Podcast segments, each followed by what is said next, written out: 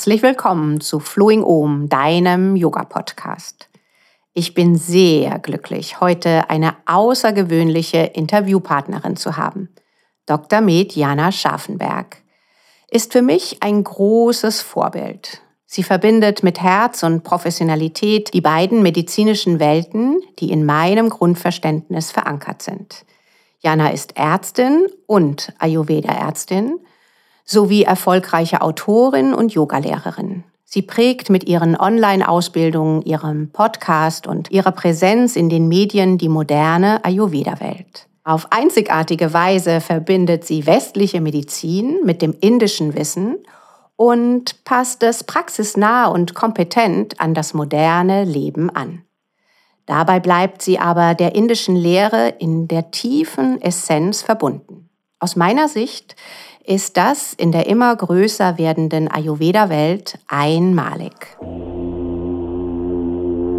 Das Beste aus zwei Welten. Liebe Jana, ich bin dir für viele Impulse, dein umfängliches Wissen, das du mit viel Engagement teilst, sehr dankbar. Warum hat dir die westliche Medizin nicht ausgereicht? Was hat dich zum Ayurveda gezogen? Ja, also erstmal äh, vielen Dank, dass ich hier sein darf. Und Gott sei Dank sieht man ja beim Podcast immer nicht, wie rot man wird, wenn man so schön vorgestellt wird. Also vielen Dank für dieses äh, starke Intro. Das freut mich total. Und auf deine Frage, warum hat mir die westliche Medizin nicht ausgereicht? Das finde ich ist eine sehr, sehr schöne Frage, denn sie zeigt tatsächlich auf, ja, dass wir in dem Medizinverständnis, was wir in unserer westlichen Welt haben, tatsächlich in einem Bereich sehr, sehr stark sind. Und das ist so der ganze Bereich der ähm, Pathogenese, also wie entstehen Krankheiten, aber noch viel mehr beschäftigen wir uns ja damit, wie können wir diese reparieren und wie können wir das relativ schnell machen und wie können wir das auch mit den Mitteln machen, die uns, sagen wir mal, aus unserem westlichen Kontext sehr nahe sind. Also Medikamente, Operationen. Wir entscheiden anhand von Studien, welches Therapieregime wir sozusagen wählen. Und das ist auch alles wichtig und richtig, aber eben in dem Bereich, wo es auch zu Hause ist. Das heißt, wenn wir akute Erkrankungen, akute Verletzungen sozusagen lindern wollen oder beheben möchten. Das ist aber ein Ansatz, der in ganz, ganz vielen Bereichen nicht unbedingt gut funktioniert. Und das sind alles die Bereiche, wenn es darum geht, wie können wir für uns selber gesund bleiben? Wie kann jeder Mensch für sich selber so ein Wissen erlangen und für sich selber auch erspüren, was brauche ich eigentlich, um gesund zu bleiben? Und natürlich greift es auch viel zu kurz, wenn es darum geht, wenn wir, ich sag mal in Anführungsstrichen, kompliziertere Erkrankungen haben, die ich eben nicht gut mit einem Medikament beheben kann oder mit einem Skalpell flicken kann. Und das war tatsächlich immer der Bereich, der mich wahnsinnig fasziniert und auch interessiert hat, bevor ich überhaupt auf die Idee gekommen bin, Medizin zu studieren. Ja, und ich glaube, so in meiner Naivität vor dem Studium habe ich gedacht, dass man das sehr stark in einem Medizinstudium lernen würde. Bin dann eines Besseren belehrt worden. Fand die anderen Bereiche schon auch immer sehr, sehr spannend, aber es war einfach nicht so der Kompetenzbereich, sage ich mal, wo ich mich so gesehen habe, wo ich auch meine Stärke wahrgenommen habe, wirklich Menschen für ihre eigene Gesundheit zu begeistern. Und dementsprechend hat es für mich, obwohl die Medizin an sich ja ein sehr spannendes Feld ist, einfach so eine innere Limitierung mit sich gebracht, dass es einfach nicht das war, wo ich mich habe langfristig sehen können, Menschen in diesem Kontext so zu unterstützen, was meinen Grundwerten entspricht. Ja, und das ist ja in jedem deiner Vorträge und äh, Veröffentlichungen so schön zu spüren, dass du den Menschen zu dieser Grund-Ayurveda-Idee begleitest. Sorge für dich selbst. Es ist alles ja. in dir. Du brauchst jemand, der dir die Tür öffnet, der ein Licht dahin lenkt. Aber die entscheidenden Sachen, die sind in dir und du darfst ausprobieren, neugierig sein und dann diesen Weg gehen. Aber natürlich ist auch deine Stärke, dass du ja das Wissen der westlichen Medizin mit dem Ayurveda vereinigen kannst und da auch manche Dinge wieder ähm, ja in, in unsere Sprache übersetzt mhm. und äh, damit auch so die Angreifbarkeit des Ayurvedas einfach wegzauberst. Ja, ich glaube, das ist tatsächlich auch so wichtig, ne? weil was wir ja häufig haben, wenn sich gewisse ähm, Ideen oder Wissenschaften, Heilkünste, Philosophien, wie auch immer, wenn die sich natürlich sehr stark in eine Richtung bewegen, weiterentwickeln oder sagen wir auch von dort ursprünglich kommen, dann kann das natürlich sehr schnell passieren, dass wir als Menschen das in so ein Schwarz-Weiß-Denken packen. Ne? Mhm. Da nehme ich mich auch gar nicht aus, dass wir sagen, oh, die Schulmedizin ist schlecht mhm. und nur der Ayurveda ist super. Oder andersrum, nur was die Wissenschaft äh, beweist, ist das Richtige und das andere ist alles Humbug. Und das passiert einfach sehr schnell, dass wir hier unser Wertesystem einsetzen und beurteilen, wie das in unser Schlecht-Gut-Raster passt. Aber dass da natürlich wahnsinnig viel dazwischen ist und das sehr, sehr individuell ist, wo wir uns selber als Mensch, ich sag mal, in dieser Skala bewegen, ja, und natürlich auch, wann brauchen wir was und wie kann das Ganze zusammen vielleicht richtig gut funktionieren oder so werden teilweise auch eigentlich die gleichen Sachen besprochen, nur einfach in einer anderen Sprache. Das finde ich ist ja eigentlich das Spannende, ne? weil klar haben wir so, sagen wir mal, in den gröbsten Ausschlägen ganz unterschiedliche Vorstellungen der Schulmedizin und im Ayurveda, aber unglaublich vieles ist eigentlich sehr, sehr ähnlich und das vergessen wir manchmal so gerne. Mm, ja. Und der Grundgedanke des Ayurvedas ist ja erstmal die Gesundheit zu stärken und nicht diese Idee, hm. hier gibt es ein Defizit und dazu möchte ich jetzt das und das machen, sondern erstmal zu erkennen, was unterstützt mich in Ernährung, Bewegung, Meditation. Was würdest du denn ja. sagen, welche körperlichen Wirkungsweisen du bei einem ayurvedischen Lebensstil, ja, welche körperlichen ähm, Wirkungen wir dort gut unterstützen können? Ich glaube, das ist individuell sehr, sehr unterschiedlich und ich sehe das auch so auf verschiedenen Leveln. Das heißt, wenn wir starten, uns mit dem Ayurveda auseinanderzusetzen, dann haben wir, hat ja jeder Mensch eigentlich erstmal so einen initialen Wunsch. Warum mache ich das? Ja, ist ja ähnlich bei dir im Yoga. Da kommen ja wahrscheinlich deine tollen Yogaschüler und Schülerinnen auch und haben erstmal so eine Idee, was sie damit gerne verbessern oder verändern möchten und merken dann wahrscheinlich ähm, über die Zeit, oh, da ist ja noch viel mehr dahinter. Und ähnlich ist es im Ayurveda natürlich auch. Das heißt, der Ayurveda kann auf der körperlichen Ebene uns sehr, sehr stark unterstützen, wenn es um die Verdauung geht, wenn es um unser Energielevel geht, wenn es um unseren Schlaf geht, also so diese ganz, ganz großen Grundsäulen des Ayurveda. Und das gibt uns natürlich im Gesamten, für unseren Gesamtorganismus Mensch, für unseren Körper wahnsinnig viele Ressourcen, stärkt das Immunsystem, hilft uns dabei, Stress abzubauen. Aber ich glaube, es ist bei jedem erstmal ganz individuell, was spüre ich, wenn ich da rein starte und wirklich so in meine ayurvedischen Routinen komme, gewisse Dinge umsetze. Und das gibt einem natürlich am Anfang vielleicht nicht immer sofort dieses tolle Gefühl, wow, jetzt habe ich viel Energie, weil wir natürlich auch Altes loslassen müssen und äh, Veränderung einleiten dürfen. Aber bei den meisten Menschen stellt sich dann einfach so dieses, sagen wir mal, umfängliche Gefühl ein, mir geht's einfach besser. Mhm. Ja, wirklich dieses, ich fühle mich in meinem Körper wohler. Und für mich so die nächste Instanz, die danach kommt, ist, dass viele Menschen oder viele Menschen, mit denen ich zusammenarbeiten darf, merken, sie bekommen neue Werkzeuge, sage ich mal, an die Hand, ja, wie sie ihre Morgenroutine zum Beispiel machen können, machen das, merken diese anfängliche Verbesserung und dann kommt eigentlich dieser wunderschöne Prozess, wo Menschen für sich selber merken, jetzt habe ich diese Werkzeuge, aber jetzt kann ich anhand meiner Intuition, anhand der Antworten, die mein Körper mir liefert, wirklich entscheiden, was brauche ich wann. Mhm. Na, das ist wahrscheinlich ähnlich wie im Yoga, dass wir sagen, okay, wir haben diese Ablauf der Asanas, wir haben diese Pranayama-Übungen und am Anfang machen die Schülerinnen und Schüler das wahrscheinlich sehr klar so, wie, wie es vorgegeben ist, um da reinzukommen. Und je länger man das aber für sich macht, merkt man, ach, heute tut mir aber diese Asana-Praxis gut oder eher aktivierende Pranayama-Übungen. Und genauso ist es im Ayurveda letztendlich auch. Ja, und dann eben auch deine und auch meine ähm, Herangehensweise an den Ayurveda, dass das nicht ein festgeschriebenes Gesetz ist, dass jeder zu ja. der Zeit das und das zu tun hat, sondern wirklich zu erfahren, welche Routinen, welche Regelmäßigkeit äh, unterstützt mich und äh, mhm. wir müssen auch nicht perfekt sein. Wir dürfen auch mal was anderes wieder ausprobieren. Absolut. Der Ayurveda sagt so schön, wir sind alle nicht perfekt, wir sind aber alle vollkommen. Ja. ja. also wir sind in uns stimmig und das hörst du wahrscheinlich im Yoga auch häufig. Bei mir kommt ganz häufig die Frage, was sagt denn der Ayurveda dazu? Ist das überhaupt ayurvedisch? Mhm. Wo ich sage, das ist eigentlich in erster Linie erstmal egal, was der Ayurveda dazu sagt, weil viel wichtiger ist, was sagt dein Körper, dein Geist, deine Seele dazu, wenn du das so machst. Ja, du kannst nicht von mir die Absolution bekommen, dass der Ayurveda es okay findet, wenn du mal Alkohol trinkst oder mal Fleisch isst oder was auch immer, sondern das darfst du ja mit dir selber ausmachen, wie das für dich passt. Und eigentlich wissen wir die Antworten, aber es ist halt manchmal so schön oder wäre so schön, wenn wir vom Äußeren ja da ein Okay bekommen oder ein Nein, das darfst du so nicht. Und das liefert der Ayurveda eigentlich nicht, obwohl wir es manchmal so warten, erwarten, vor allem wenn wir ja, ich sag mal, ältere Lehrbücher lesen, wo dann sehr klar mit Regeln aufgewartet wird, statt mit Empfehlungen. Ja, das ist ja für den Menschen auch viel einfacher zu sagen. Nee, Frau Dr. Schaffenberg hat gesagt, ich soll das so und so machen.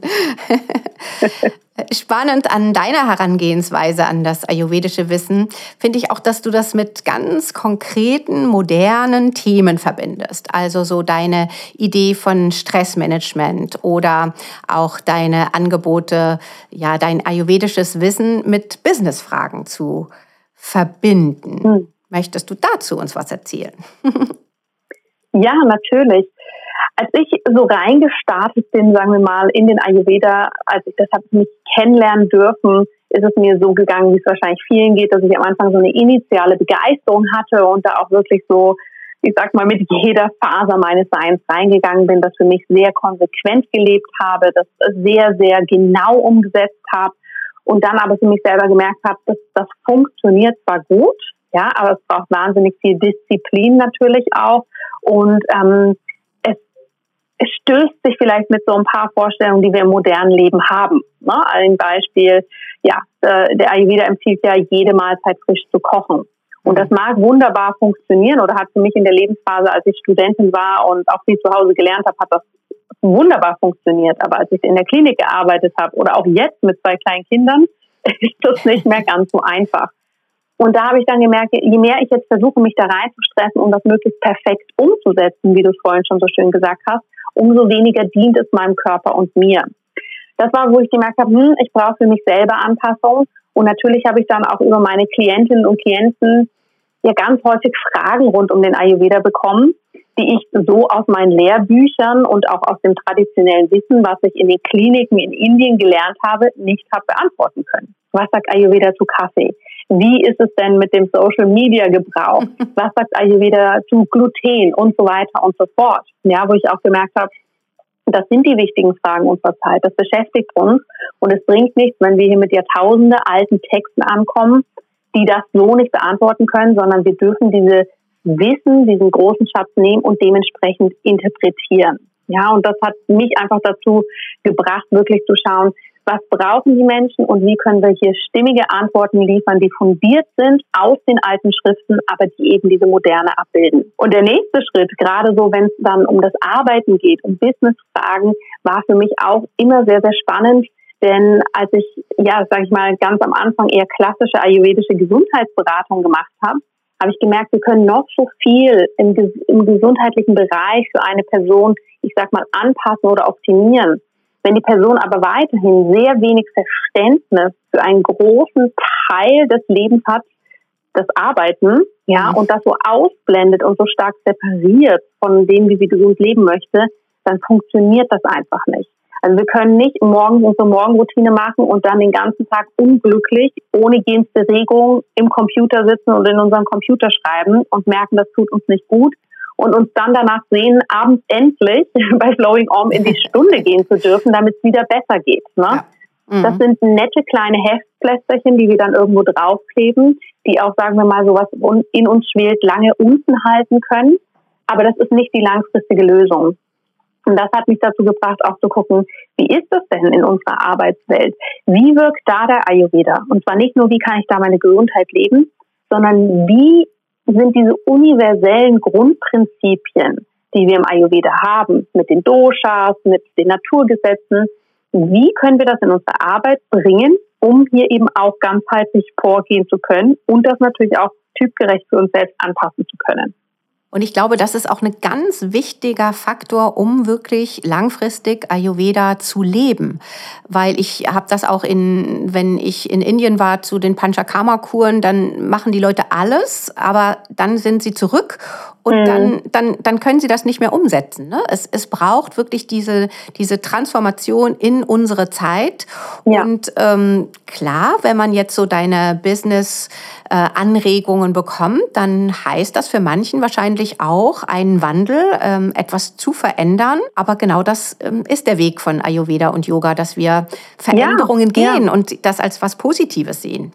Ja, Absolut. Es regt natürlich Veränderungen an und das kann eine Veränderung im Kleinen sein, ja, dass ich mit einer anderen Einstellung hingehe, dass ich mich anders innerlich aufstelle, um das zu machen.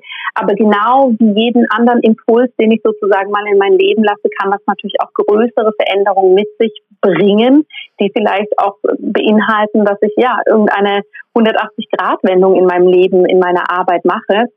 Und ich finde es immer wichtig für Menschen zu verstehen, dass sozusagen der Wunsch oder der Wille nach einer Veränderung, der ist ja eh da. Ja, der mhm. drückt sich ja die ganze Zeit durch uns selbst aus, wenn wir gestresst sind, wenn wir uns nicht erfüllt fühlen, wenn wir merken, wir sind, wie der Ayurveda so schön sagen würde, überhaupt nicht in unserer Balance. Ja, wir haben es nur für uns in der westlichen Welt so angenommen, dass wir das als normal akzeptieren oder ständig wegdrücken alle sind müde, alle sind mal gestresst auf dem Job. Ja, das stimmt ja auch. Aber wenn ich für mich merke, das geht in einen Bereich, der für mich einfach nicht mehr stimmt, dann darf ich da auch wirklich hinschauen und dann eben Sachen wie Yoga, Ayurveda, Life Coaching, was auch immer für einen stimmt, in Anspruch nehmen, um da wirklich hinzuschauen. Weil nur die Augen davor zu verschließen, macht die Situation nicht besser, sondern mhm. der Körper wird immer lauter mit uns sprechen, ja, bis wir endlich gezwungen sind, hinzuschauen und endlich was für uns zu tun. Ja, das stimmt. Hast du da einen konkreten Tipp ähm, für einen Einstieg?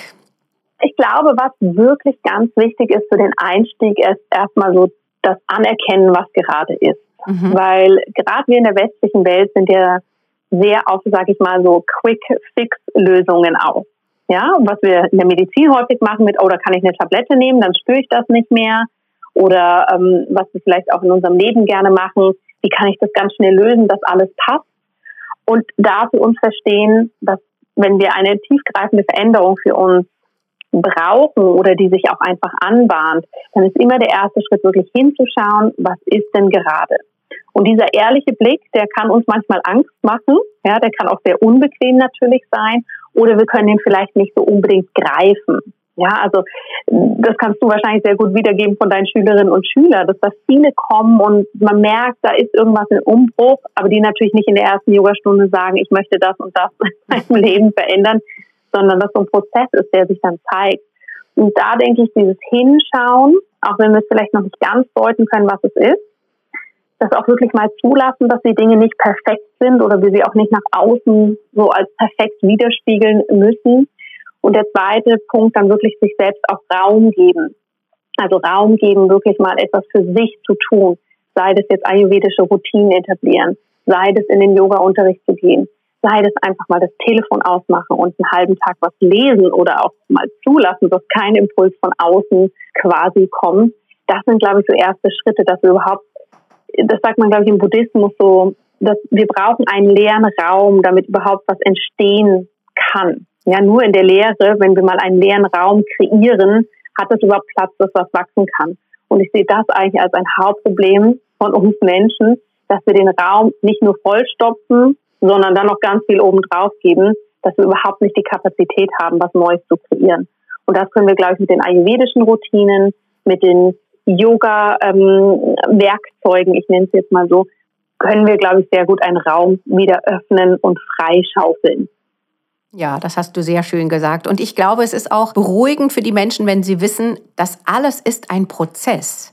Ich kann mich ja jetzt auch für einen ja. Yoga-Kurs anmelden und dann ist das nicht das gleiche, wie wenn ich ähm, eben eine 500-Stunden-Ausbildung mache und mir vier Jahre Zeit nehme. Ne? Also ähm, es, mhm. es wandelt sich immer etwas und Raum zu nehmen, um mal innezuhalten und dann kleine Impulse zu setzen und auch natürlich zu recherchieren, wer mich wo auch begleiten kann oder welches Buch oder mhm, ne, mhm. welcher Einstieg dann für mich der richtige ist. Aber es darf, dürfen einfach kleine Schritte sein. Ähm, und das, glaube ich, nimmst auch so ein bisschen die Angst vor dem Ayurveda, ne, dass, oh, da darf man nur noch das essen ja. und man muss äh, um die Zeit essen und dann ins Bett gehen und so, ne, sondern so kleine ja. Schritte ja. und sich dann den, den, den Raum auch zum Nachspüren zu nehmen. Absolut. Und ich glaube, was da wirklich auch noch ganz wichtig ist, dass wir häufig auch uns da mal zurücknehmen und sagen, es muss jetzt auch nicht alles in dem Sinne ziel- und leistungsorientiert sein. Ne? Dass eben wir weggehen von dem, okay, wenn ich mich jetzt ayurvedisch ernähre, dann nehme ich sofort total viel ab und sehe dann super aus. Oder ich gehe ins Yoga und kriege die knackigsten Oberarme auf der Welt. Ne? Das sind vielleicht alles ganz nette Effekte, die vielleicht, wenn sie unser Körper sozusagen so einleitet, kommen. Aber dass wir wirklich sagen, ich probiere das jetzt mal offen und neugierig aus. Ich schaue auf mich. Ich, ich spüre rein, was es für Veränderungen gibt. Aber es ist auch okay, wenn das eben nicht in zwei Tagen irgendwie eine toppe Leistung ist. Ja, dass wir hier auch so ein bisschen, sage ich mal, aus der Performance raustreten, mehr rein in das Spüren und uns mit dem leiten lassen. Denn dann öffnen wir auch wieder die Türen für Neues. Und wie du sagst, dann wird das Ganze auch nicht so groß und komplex und schwierig, ja, denn das sehe ich ganz häufig im Ayurveda. Die meisten sagen, okay, ich muss jetzt meinen Konstitutionstyp wissen und dann darf ich nur noch das essen und dann kriege ich eine Tabelle mit Lebensmitteln, die mir gar nicht gut tun und so weiter und so fort. Dann wird das Ganze super schnell verkopft und bringt uns nicht so viel, weil wir das nicht spüren können. Ja, weil dann, dann, das ist so abstrakt für uns, was da passiert. Und deshalb ist es so wichtig, auch mit den kleinen, simplen Dingen anzufangen. Ja, wie du sagst, abends mal das Telefon aus, um 10 Uhr schlafen gehen, morgens anstatt mit einem Kaffee mit warmem Wasser starten. Wer das länger mal für sich macht, lebt schon weitaus ayurvedischer als jemand, der einmal sich hat analysieren lassen und weiß, 35 Prozent habe ich Kaffer und jetzt esse ich den Apfel besser nicht mehr. Ja, der hat weitaus mehr für sich etabliert, genauso wie im Yoga auch. Wir müssen, wie du sagst, nicht gleich die Riesenausbildung machen, sondern jeden Tag ein paar Sonnengrüße, zwei, dreimal in der Woche zur Yogalehrerin ins Studio oder wie auch immer. Da ist wahnsinnig viel gewonnen durch. Ja, und für mich soll Ayurveda und Yoga den Menschen ins Leben bringen und nicht aus dem Leben heraus. Mhm. Das ist ja dann ganz einfach, auf so einer Insel zu sein und ja. nur noch äh, nach den Richtlinien von irgendwelchen Büchern zu leben, sondern wirklich auch zu schauen, was ja. kann ich für mich umsetzen und was ist jetzt auch wichtig. Und äh, da sind nicht alle Ratschläge des Yogas und des Ayurvedas sofort umzusetzen. Und das braucht es auch mhm. gar nicht. Mhm. Gibt es noch was, was ähm, wir noch nicht angesprochen haben, was dir aber sehr am Herzen liegt? Du hast es im Intro so schön gesagt, die Ayurveda-Welt wird immer größer, genauso wie die Yoga-Welt immer größer wird, was natürlich sehr zu begrüßen ist, denn so haben wir verschiedenste Aspekte, verschiedenste Facetten. Jeder transportiert das anderes in die Welt. Und ich glaube, hier möchte ich einfach jeden ermutigen, auszuprobieren, auch wirklich mit dem eigenen Gefühl zu gehen, wo fühle ich mich wohl. Und wie gesagt, am Ende des Tages sind es die die kleinen Schritte, die wir jeden Tag machen, die, die unglamourös sind. Ja, das Glas warmes Wasser ist jetzt nicht unbedingt was, womit ich angeben kann, dass ich jetzt einen super fancy Detox mache. Aber das ist das, was mich sehr weit bringt, wenn ich mhm. das jeden Tag mehrmals trinke. Sich wirklich zu trauen, diese simplen, unglamourösen Schritte als die essentiellen anzusehen.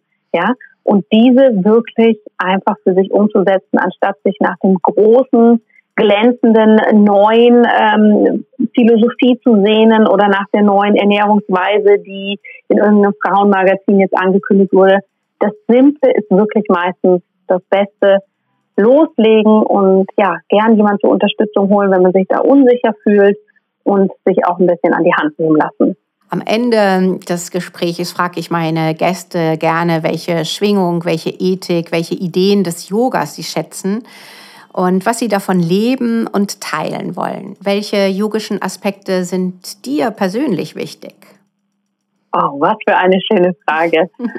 ähm, ich glaube, für mich ist das Thema Gewaltlosigkeit, Ahimsa, sehr, sehr wichtig. Das ist etwas, mit dem ich mich wirklich immer und immer wieder verbinde. Und was mich schon sehr lange auch in meinem Leben begleitet. Ich muss sagen, ich habe das lange so gelebt, dass ich das sehr stark mit der Ernährung verknüpft habe. Ja, keine tierischen Produkte, kein Ahimsa, kein, äh, keine Gewalt da reinbringen. Ähm, und mittlerweile verstehe ich das für mich immer mehr, wie kann ich eben da gewaltfrei mit mir selbst umgehen, in der Kommunikation mit mir selbst, aber auch in den Ansprüchen mit mir selbst, ähm, in der Kommunikation mit meinen Kindern, in der Kommunikation mit meinen Klientinnen und Klienten und da auch wirklich das einbringen. Weil ich glaube, das unterschätzen wir häufig in unserer extrem ausgeprägten Leistungsgesellschaft, wie häufig wir uns selbst gegenüber eine Art der Gewalt anwenden, ohne dass wir uns dem bewusst sind, in, so wie wir mit uns sprechen, was wir uns selbst auch körperlich und geistig und mental abverlangen, wenn wir so durch unser Leben rasen. Und dementsprechend versuche ich immer und immer wieder so in diesen Grundmodus zu kommen. Liebe Jana, vielen, vielen Dank für deinen tollen Input, für deine berührenden Worte, für dein Wissen. Ich wünsche dir für deine Familie und deine Kinder alles Glück dieser Welt und hoffe, dass du der Ayurveda-Welt mit all deinem Wissen und all deinen Projekten noch ganz lange erhalten bleibst und ich ganz viel von dir lernen darf. Vielen Dank für dieses Gespräch. Ja, dir vielen, vielen Dank für die Einladung. Das äh, war mir eine große Ehre, dass ich bei dir im Podcast sein durfte. Und ich freue mich auch auf alles, was kommt. Und wie gesagt, liebe Zuhörerinnen und Zuhörer, geht euren Weg, lasst euch nicht entmutigen. Und wenn ihr hier den Podcast hört, dann seid ihr ja auf jeden Fall schon mal an einer richtigen Adresse. Dankeschön. Dieses Gespräch mit Jana lag mir sehr am Herzen und ihre Herangehensweise an den Ayurveda, diese praxisnahe Umsetzung, hat sie mit ihren Worten aus meiner Sicht ganz hervorragend formuliert. Ich hoffe, du fühlst dich inspiriert und möchtest weiter mit Freude Yoga und Ayurveda in dein Leben integrieren. Bis zum nächsten Mal bei Flowing Om, deinem Yoga-Podcast. Namaste, Christiane.